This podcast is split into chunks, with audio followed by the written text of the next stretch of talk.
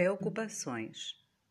Não se aflinja por antecipação, porquanto é possível que a vida resolva o seu problema ainda hoje, sem qualquer esforço de sua parte.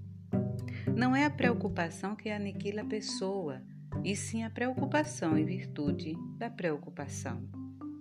Antes das suas dificuldades de hoje, você já passeou inúmeras outras e já se livrou de todas elas, com o auxílio invisível de Deus. Uma pessoa ocupada em servir nunca dispõe de tempo para comentar injúria ou ingratidão. Disse um notável filósofo: uma criatura irritada está sempre cheia de veneno, e podemos acrescentar e de enfermidade também.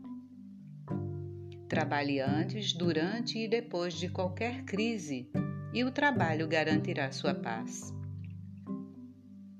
Conte as bênçãos que lhe enriquecem a vida, em anotando os males que porventura lhe visitem o coração, para reconhecer o saldo imenso das vantagens a seu favor.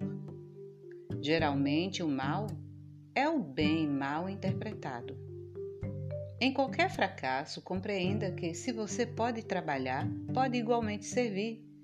E quem pode servir carrega consigo um tesouro nas mãos.